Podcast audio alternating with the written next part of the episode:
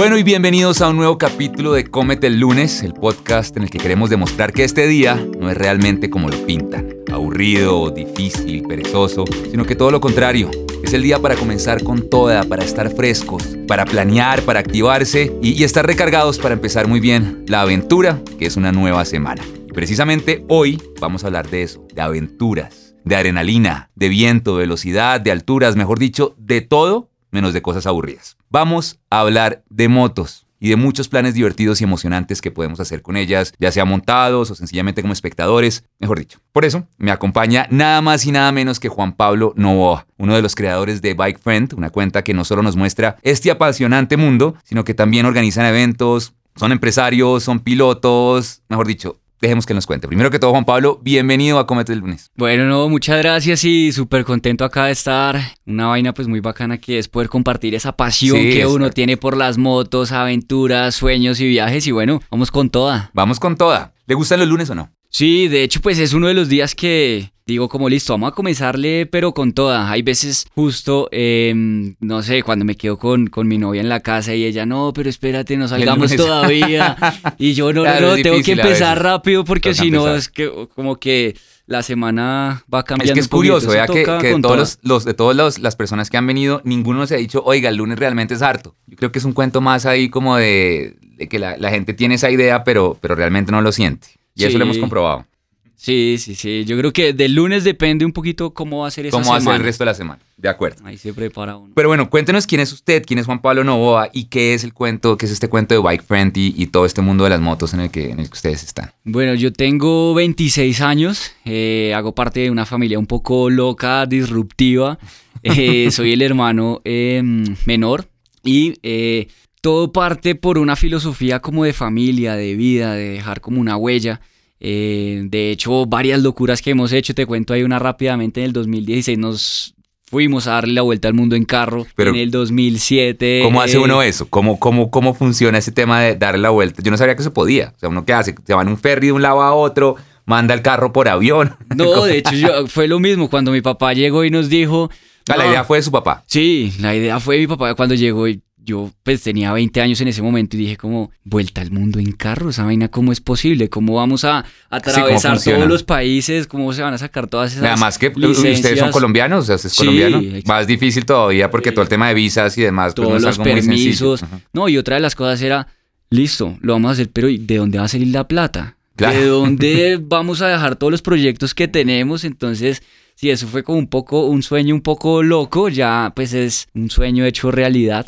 De hecho, ahorita pues también sacamos el libro. Pero bueno, nace, nace porque pues somos una familia pues de emprendedores, crecimos en el campo y siempre pues nos gusta también el tema pues del emprendimiento, ¿sí? De cómo podemos estar dejando una huella social, cómo podemos ir conectándonos entre todos. Eh, y eso fue un viaje que duró 10 meses y medio, fueron 31 países, 77 mil kilómetros, toda la familia completa. Bueno, mi hermano ¿Cómo es el tema de la convivencia uno? ¿Cuántos días fueron? 293. 293 días uno con la 293. mamá, con el papá, con los hermanos en un espacio Todos. mucho más reducido. ¿Cómo funciona eso? todos los días metidos en el carro. Y de hecho mi papá dice, yo salí siendo el papá, pero regresé siendo un miembro más del equipo. Ah, qué nota. Pero bueno, eso debe ser chévere. porque, claro, pues no era un tema que, que, pues mis papás dijeran como, es lo que hay que hacer, hacer esto, esto. es punto. nos Nosotros somos a- cabezas de familia, eso no funcionaba así. No, porque nos dimos cuenta que si iba a ser así, pues no era viable el, el- el viaje, pues porque yo era el menor, tenía 26 años, mis hermanos 26, 28. Y pues ya en ese momento uno que le digan 10 meses y medio el papá como párate y tómate así la foto y sonríe o vamos a hacer esto.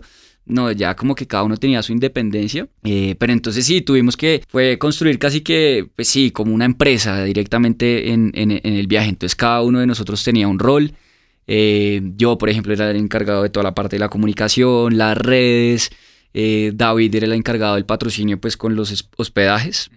Entonces, ponle que todos los días que llegábamos a un hotel, tocaba pedir patrocinio en los hospedajes. Claro, para, para generar, Entonces, se generaban contenidos. Exacto. Entonces fue el 80% patrocinado.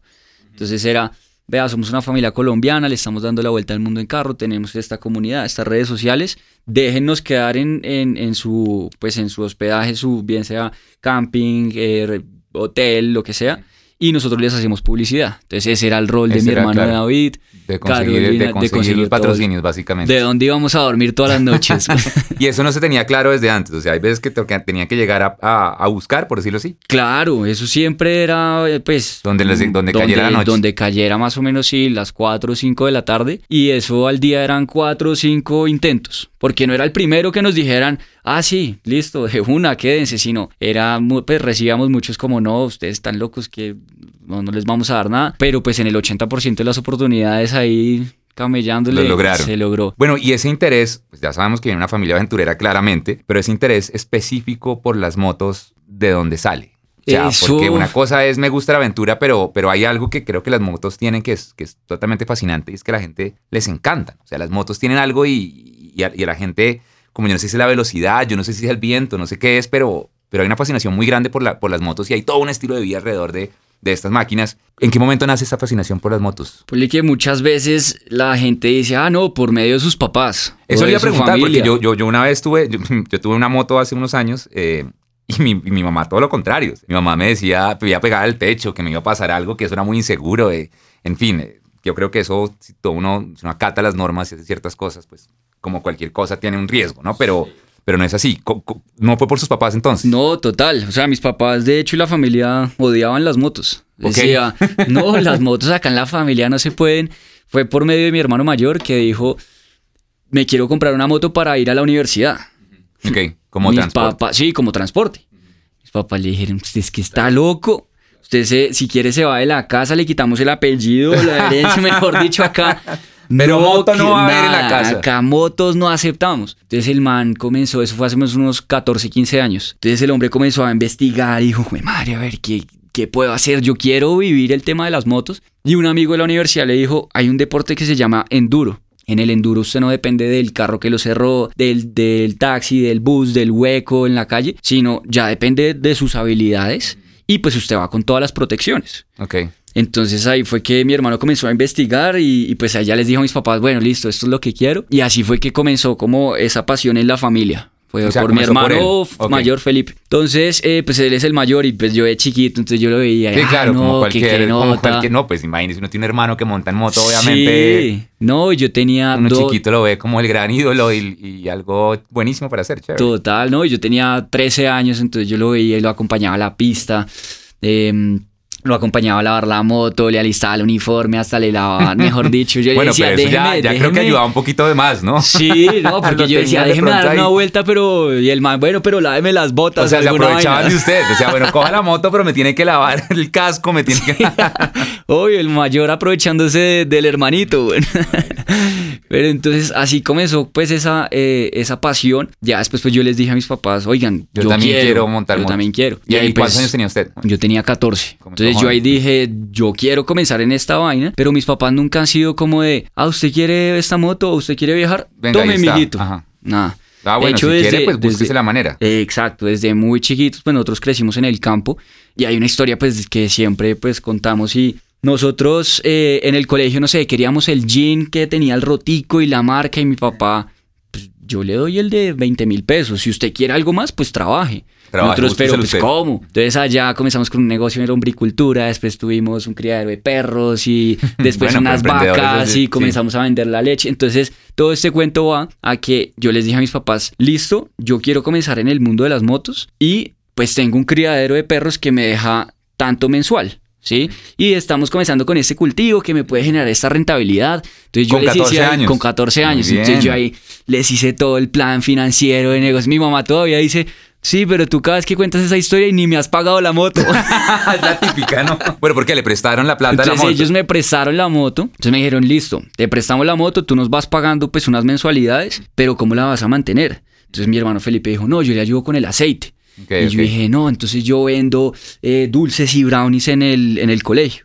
Entonces así comencé a meterme en este mundo de las motos y yo creo que por eso también es tanto la pasión, porque ha sido eh, una pasión que venía por mi hermano, pero no solo es como quiero que mi hermanito se meta en las motos, sino como que yo necesitaba y quería y tenía que luchar, pues por eso que a mí me Por encantaba. ese sueño, claro. Y una vez cuando se empieza a, a materializar, pues uno le tiene mayor aprecio, ¿no? Porque Sí. lo logró, lo logró usted, lo hizo pedacito y pasito a pasito, entonces no es algo como que apareció y no, es que tenía ganas de montar una moto, Sí, de montar en moto, sino que fue un- algo que construyó. No, y total, y que, que, pues fue pu- pues con esfuerzo y, y ya después de ese tiempo, a los dos años, eh, fue que mi hermano David eh, se compró una moto. Que él también dijo, no, pero pues todos estos manes acá montando en moto. Yo Entonces a ahí fue, por fuera. Sí, entonces ahí fue que ya, eh, sí, ahí ya los tres comenzamos a montar en moto, a pasear y todo. Usted ya alcanzó a hablar un poquitico del tema del enduro, pero pues yo vi en la, en, en la página de ustedes, en la cuenta, que hablaban de que eran eh, pilotos de enduro y off-road. ¿Qué es eso? Bueno, el, el enduro... ¿Cuál es la eh, diferencia entre, o sea, yo uso mi moto para transportarme de aquí, digamos, a- al trabajo, pero ¿qué es enduro y qué es off-road? El enduro es, es un deporte, eh, es como una moto, como las de motocross, pero es una moto que se utiliza para las trochas y montañas.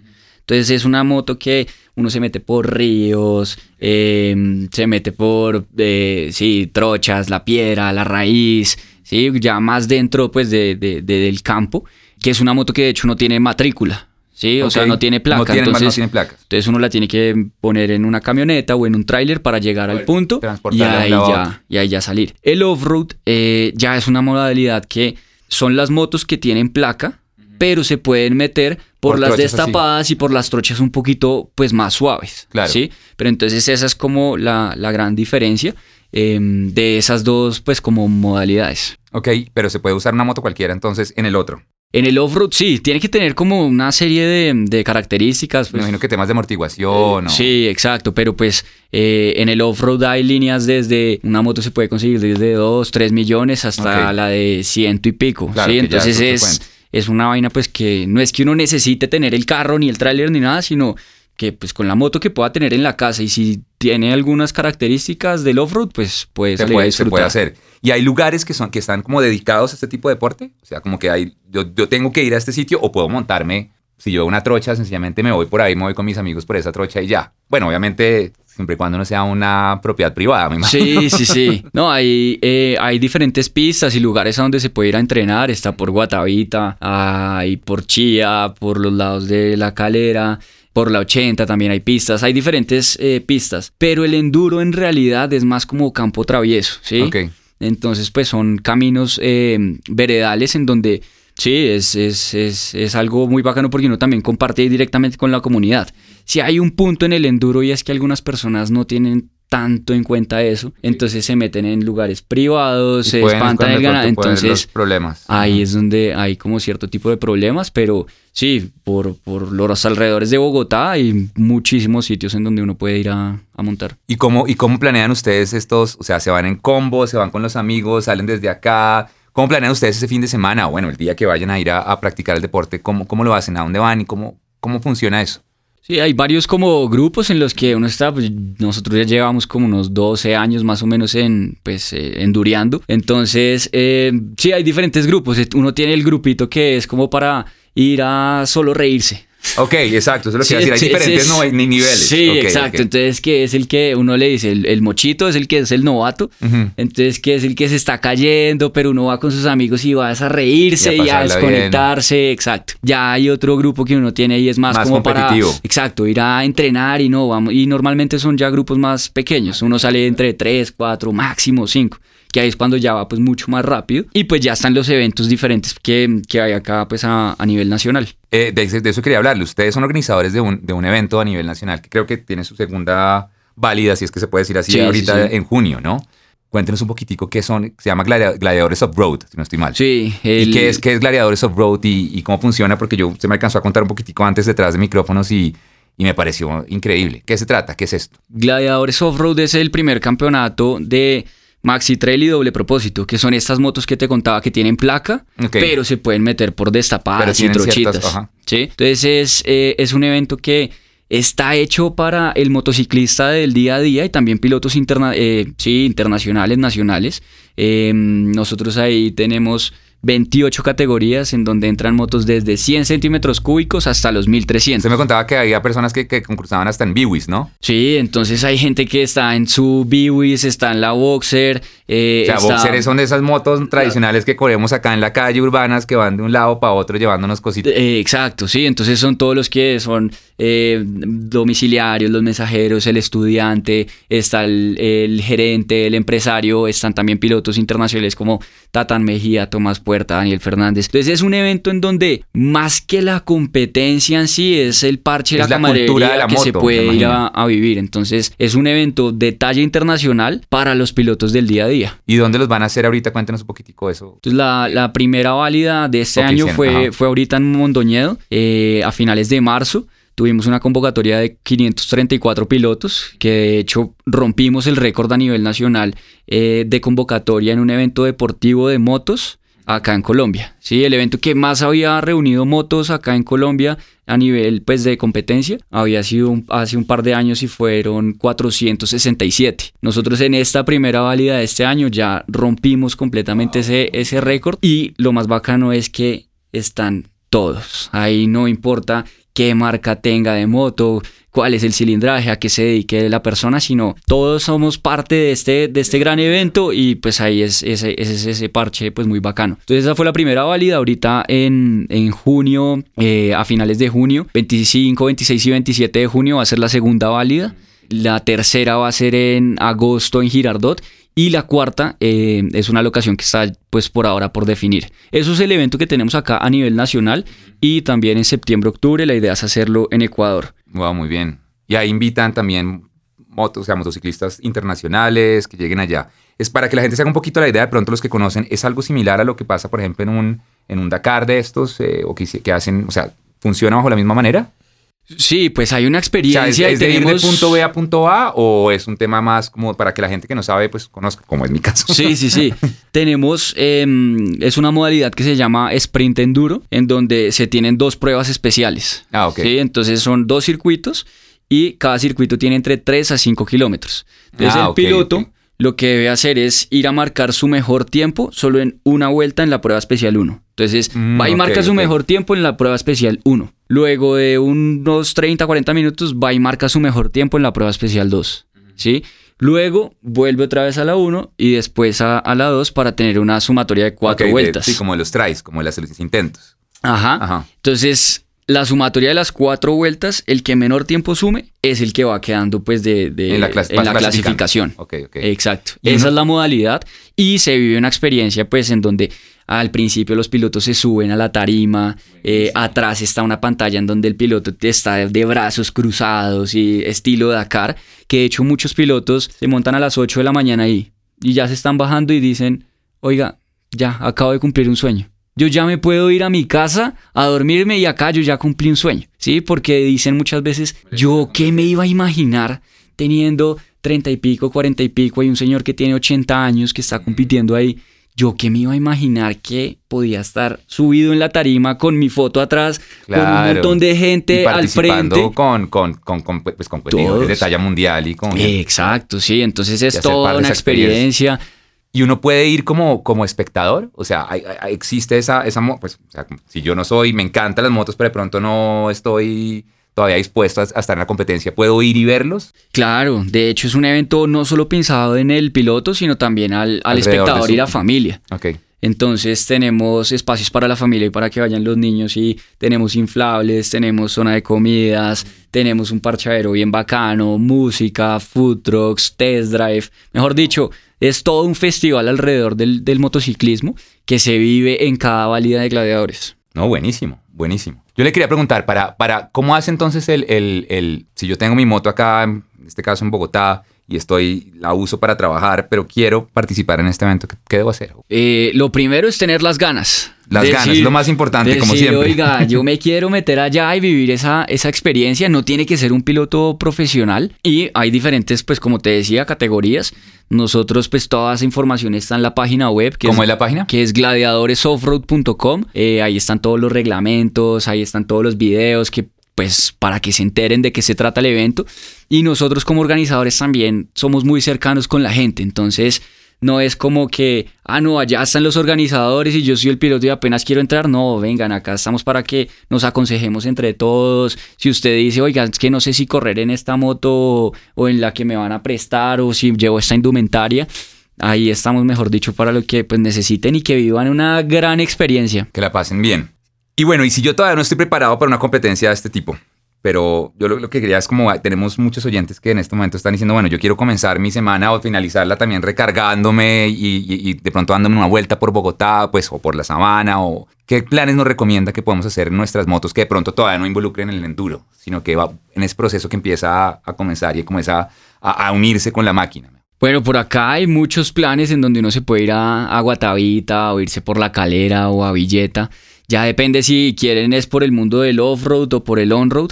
Lo más importante y lo que nosotros siempre decimos es vayan a disfrutársela. ¿Sí? No excedan sus límites, esto es pues para parchar, sabemos que nosotros como motociclistas pues tenemos un riesgo alto en donde pues en cualquier momento se, nos podemos accidentar, entonces vayamos, mejor dicho, con toda la seguridad, con todas las protecciones, si queremos ir a correr, pues paso hay espacios como bien sea un gladiadores o un autódromo o otro tipo de pistas, pero pues las calles es para irselas a disfrutar y no estar escorriendo.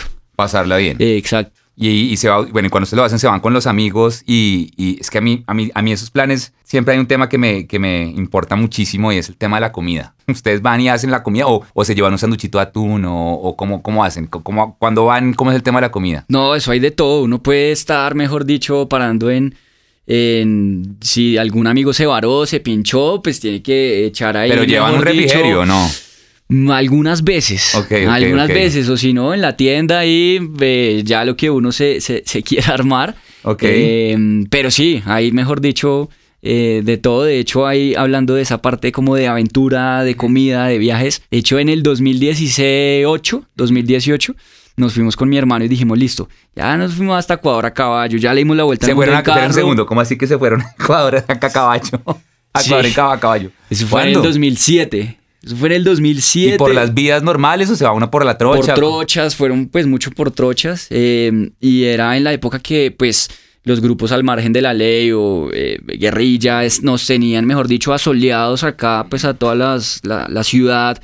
Los campesinos estaban viniendo a la ciudad a pedir plata, limosna. Y una de las cosas que mi papá, es lo que te dije, el hombre hippie, el soñador, todo, él dijo, eso no puede pasar, pues si los campesinos están viniendo a las ciudades y no hay nadie que esté pendiente del campo cultivando, pues esto, es, esto no es viable, este mundo no es viable, es un suicidio, todo lo que tenemos alrededor, pues la materia prima viene del campo. Entonces mi papá dijo, ¿qué, qué sabemos hacer y qué podemos hacer? Pues sabemos montar a caballo, listo, vámonos a Ecuador a caballo. Okay. Mandando el mensaje de si nosotros recorrimos Colombia con un caballo de fuerza, ¿qué esperan todos los colombianos que tienen 50, 100, 200 debajo del capó del carro?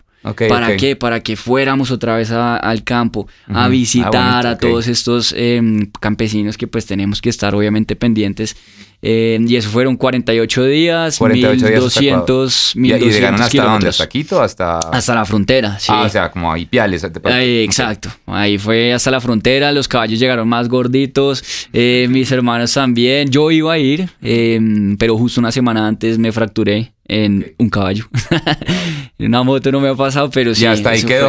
Y hasta ahí quedó, sí, sí, sí. Pero bueno, entonces, el plan iba con la comida de eso, era, bueno, estaba cuando a contar un plan con la comida. Exacto, entonces fue 2007, Cabalgata Ecuador, 2016, Vuelta al Mundo en carro y dijimos, pues recorramos nuestro país en moto. Y ahí fue que entonces armamos toda, em, pues un, un viaje en nuestras motos de enduro y les pusimos llantas, pues porque lo que te decía, esas motos no vienen con llantas para la calle, ni espejos, ni placa, nada.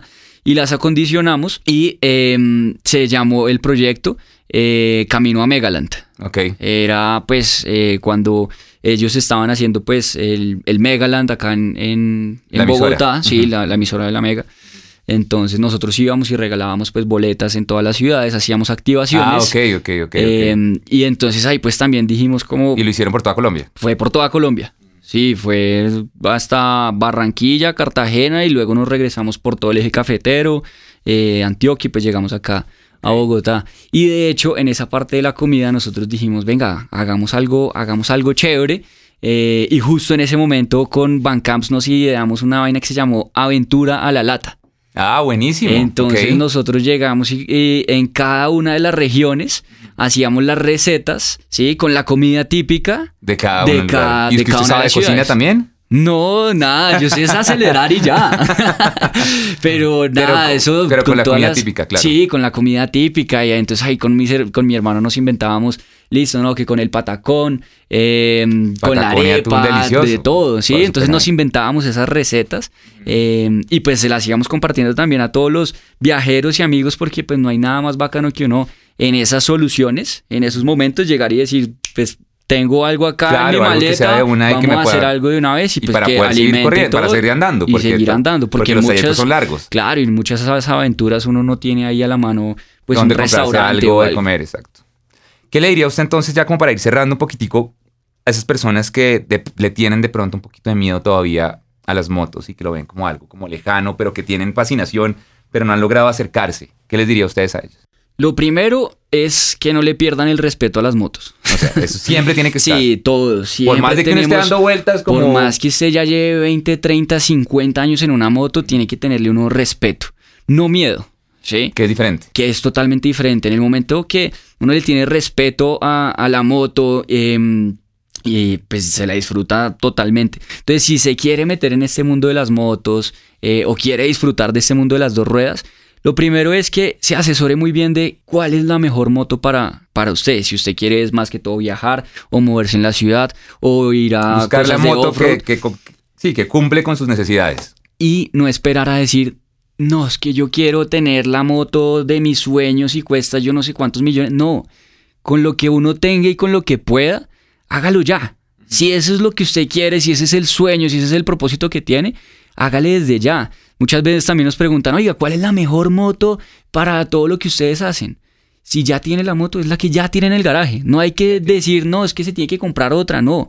Con lo que tiene y con lo que pueda hacer, disfrútesela. Eso es como una de las cosas que eh, pues nosotros decimos que si también quieren alguna recomendación o alguna cosa, nos pueden preguntar ahí por Bike Friend Gladiadores. ¿Cómo, hablemos de eso, ¿cómo, ¿cómo los pueden contactar? Recordemos cuáles son las, la, el, el ATI, cómo los pueden conseguir en redes sociales, cuál es el mail o la página, en fin. Entonces, en, en, la empresa es Bike Friend, que es como el parcero, el amigo de las motos. Ese es arroba Bike Friend en Instagram, ¿no? Arroba Bike Friend en Instagram y en Facebook.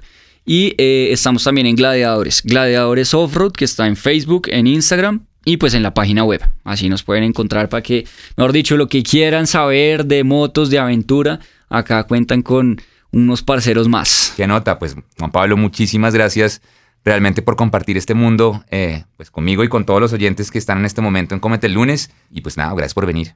No, con todo. Y yo lo último así para cerrar es bacano que uno pueda vivir alrededor de esas pasiones, esos sueños que tanto uno quiere y anhela y no hay que esperar a hacerlos, hay que hacerlos. ya, eso es, si uno tiene esa idea loca y quiere lograr algo, ya no, muchas veces uno piensa que el limitante es el dinero, no, eso se mira a ver cómo se, exacto, pero lo importante es hacer y cumplir esos sueños y bueno, acá estaremos comenzar los lunes con toda. Con toda. Bueno, y a ustedes, pues nuestros seguidores, un placer haberlos tenido nuevamente en este espacio. Recuerden que la próxima semana nos oiremos en otro capítulo de Comete el lunes, donde seguiremos tratando temas para comenzar la semana con la mejor actitud y la mejor onda. Hasta pronto, nos oímos. Disfrutaste este podcast gracias al patrocinio de Atún Van Camps.